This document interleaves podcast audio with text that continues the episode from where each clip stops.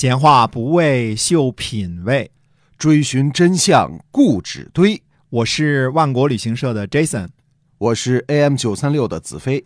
我们哥俩在新西兰跟您聊聊《史记》中的故事。各位亲爱的听友，大家好，欢迎继续收听由新西兰万国旅行社 Jason 为您讲的《史记》中的故事。那我们是一家，就是我们的万国旅行社呢，是新西兰本地的二十三年历史的企业哈。然后呢，现在在这两年吧，这个特殊的时期呢，我们又新开通了一项网上的购物的超市，叫做万国到家，跟大家聊一下哈。哎，是的。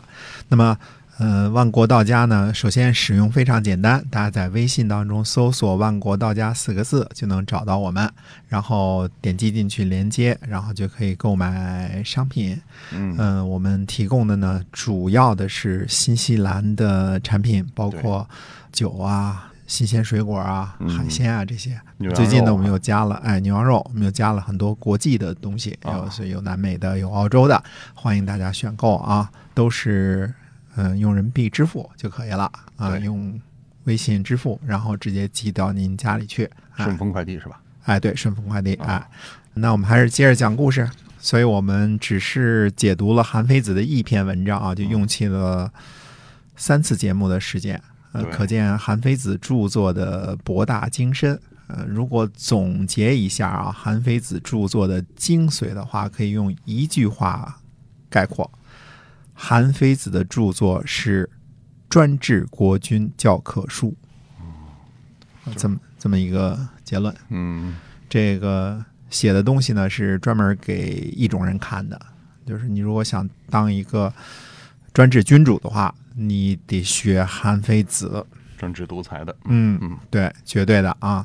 那么他呢论述了什么呢？比如说忠臣、奸臣怎样识别忠臣、奸臣，什么是权柄，怎么使用权柄，怎么对待国防，为什么要建立法治，国君的修养等等等等等等等等很多啊。呃，而且呢，韩非子不只是阐述理论，而且举了大量的历史实例，告诉国君啊，历史上哪些事情是属于哪种情况。如果当时国君大臣都通晓春秋以来的历史的话呢，那么肯定会像秦王政那样拍案叫绝嗯啊。对于韩非子的著作会拍案叫绝的。是哈，所以这个当时的这个国君，好像除了秦王政之外，并没有太多人对于韩非子这个感兴趣。嗯，只能说明当时六国的国君啊，嗯、以及大臣大多是昏聩无能啊，类似韩王这样的人。呃，那么六国积弱呢，经常输掉战争；对内呢没有好的举措，奖励农耕，发展军备；对外呢没有好的计划和好的外交政策。而秦国呢，本来就是天下最强大的国家啊，现在是了啊。国君呢深明韬略，还勤奋用功，嗯，就等于是高富帅，还天天这个熬夜用功。对 已经是学霸了，你还天天这么努力啊？是啊，所以这个六国亡在这个秦国手里啊，也没什么太大的意外嗯啊。六国支撑了这么多年啊，差不多都是靠着什么四大公子啊这些贤能的贵族和臣子。呃，国君呢，好像到了战国晚期就只懂得什么美女啊。美酒啊，嗯，享受生活啊，这个 完全成了交涉淫逸这一这一派的了。到战国晚期，就没有听说过什么太有名儿，或者是有什么能记住的都少，嗯，是吧？嗯，国君呐、什么之类的，对特别特别的少啊。那么六国呢，人才凋零；秦国呢，攻伐不断。呃，秦国统一的大势啊，看起来是必然了。嗯，嗯所以你看，即使有了韩非子写的这个国君教科书啊，嗯但是六国的国君都不好好学，是吧？不好好学。嗯韩非子的这个著作中啊，除了教授国君提倡法家思想之外呢，还有两篇文章非常的独特，那就是解老和喻老。嗯，顾名思义啊，解老就是解释老子的，嗯，嗯特别是解释老子的《道德经》。呃，老子也没有别的著作传世啊，嗯不知道其他写过任何东西。嗯、那么这个经呢，也许应该称为得道经，因为看起来现在似乎原来的顺序呢是德经在前，道经在后的。那么玉老呢是把《道德经》的意思呢加以引申啊。那么韩非子他这个解注的如何呀？呃，水平相当高。韩非子是真正的通才啊，嗯嗯，韩非子呢，肯定深入仔细研读了《道德经》，才会做出如此精妙的解读。如果想看懂《道德经》，呃，这这话看懂吹牛了啊，估计呃没人敢吹牛说真的看懂了《道德经》啊。嗯这样说，如果想尽量多的看懂《道德经》，那么解老和喻老呢，应该是必读的，特别是解老。那么解读《道德经》的权威啊，王弼啊，也肯定是呃受了韩非子很多的影响和启发。那么所以这两篇文章它是属于学术专著，不包括在国君教科书的范畴之内吗？呃，解老肯定是属于学术专注的范畴，呃，喻老就未必了。呃，即使是在解老之中呢，韩非子也时常夹带点法家的私货啊、呃，所谓三句话不离本行，跟我们老做这个万国到家广告似的。嗯、但是呢，呃，解老之中呢，学术的东西呢占比例比较重。如果想几句话说清楚这个问题呢，就不得不提一下韩非子的写作风格。那前面我们解读这个韩非子批判文章的时候，我们就能发现，这个韩非子写作的风格是非常鲜明的啊，雄辩，而且呢说理清楚，层次分明，比喻呢又很精当，气势磅礴，这样哈。呃，是的，呃，韩非子的文章呢，嗯、确实很棒啊，可读性很强。嗯那么我想说的是呢，韩非子写作中呢，在说理佐证部分是历史史实和寓言夹带在一起的。嗯嗯、比如说啊，他既会引用周文王、周武王、孔夫子、智伯、晋文公、齐桓公的史实和言辞，也会突然引用一些未经证实的野史，嗯甚至于是他自己编的寓言，比如说“以子之矛，攻子之盾”，现在我们都用一个词儿叫“矛盾”啊嗯，这是成了中国的一个语汇了。对，呃，这就是从韩非子的寓言当中来的。我们前面节目当中也讲到过卞和献玉的故事啊，呃，以及我们节目当中删去了的所谓的楚庄王一鸣惊人的故事啊，都是出自于韩非子一书。呃，这一看呢就是寓言。嗯、好的方面是呢，这样的文章呢，它不仔细罗列出处啊，写的非常的自由，说理的时候呢，连贯性非常好，很有说服力。那不好的方面是呢，很多后人呢囫囵吞枣儿，就把韩非子写的一些野史和寓言呢，也就都当成真的历史了啊、比如说。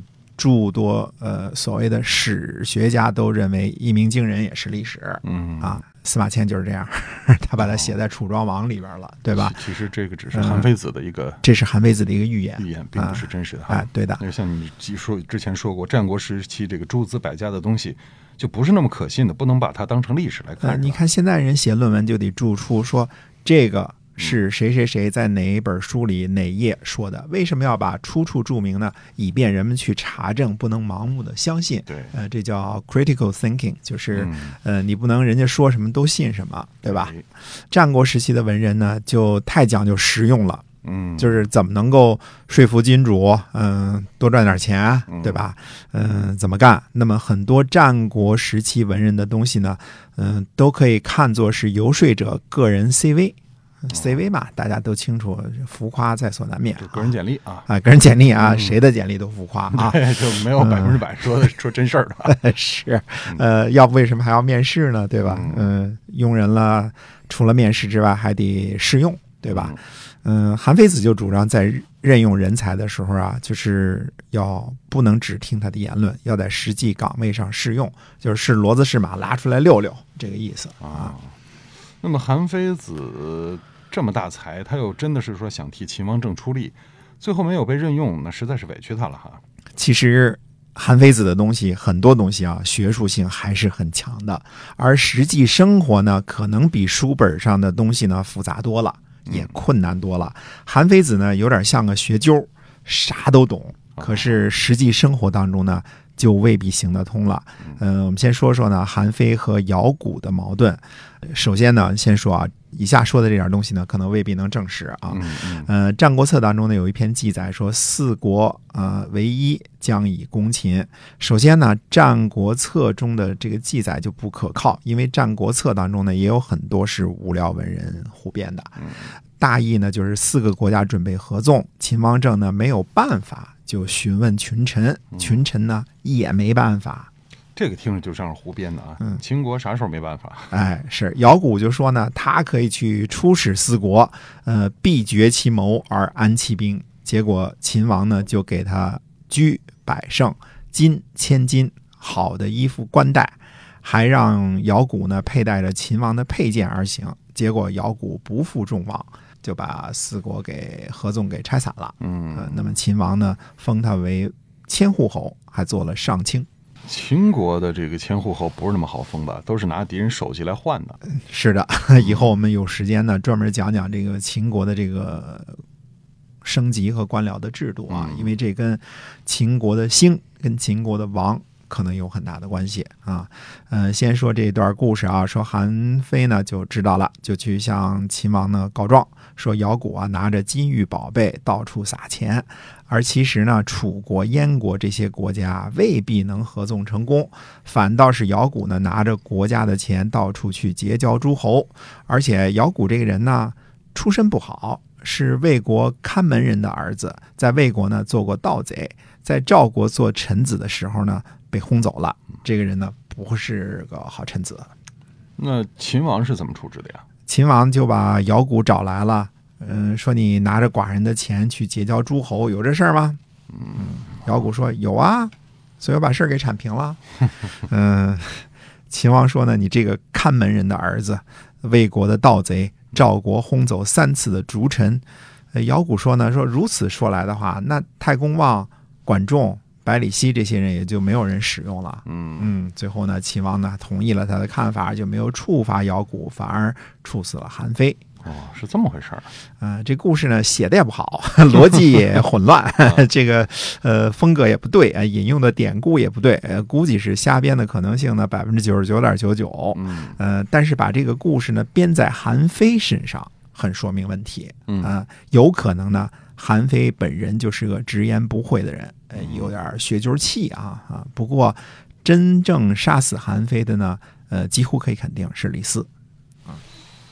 李斯干的这事儿。哎，史记》当中记载呢说，秦王呢喜欢韩非，但是呢不信任也不重用他。这个前面我们已经说过了啊。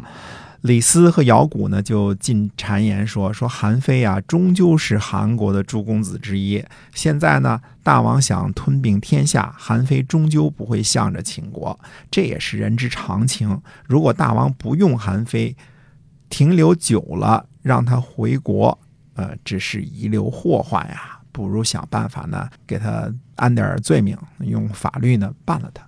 嗯，秦王呢以为然，就是不用他，也不能让他被别人给用了，所以李斯就使出了杀手锏哈。哎，对的，嗯，结果呢，韩非就被立案侦查了。嗯李斯呢，让人给韩非送去毒药，让他自杀。嗯韩非呢想去秦王那儿申辩，但是没机会呢见到秦王。后来呢，秦王又有点后悔，呃让人去呢赦免这个韩非啊。嗯但是这时候韩非已经死了。啊，所以名满天下的韩非就这样被设计了哈。嗯，李斯是啥人呢？呃，又有学问，又有本事，而且是底层混上来的凤凰男，对吧？嗯理论上呢，文采上是比不上韩非，但是挖坑埋人的这个技巧高明的多了。没错。干掉了这个名满天下的最牛的牛人李斯，就由第二牛人跃升为第一牛人了，对吧？嗯那么韩非死后呢，李斯的时代呢，终于算是到来了。这个大学问家的这个结局有点惨，是吧？嗯没错哈嗯，这么大一学问家，啊最后被人设计，然后死了哈。啊，啊，那么这个韩非的故事呢，我们就今天先跟您分享到这儿。至于后边韩非死了之后又发生了一些什么事情，希望您继续关注由新西兰万国旅行社 Jason 为您讲的《史记》中的故事，同时也关注一下我们的网上购物超市“万国到家”，微信里边搜一下，您就能找到。好，我们下期节目再见。再会。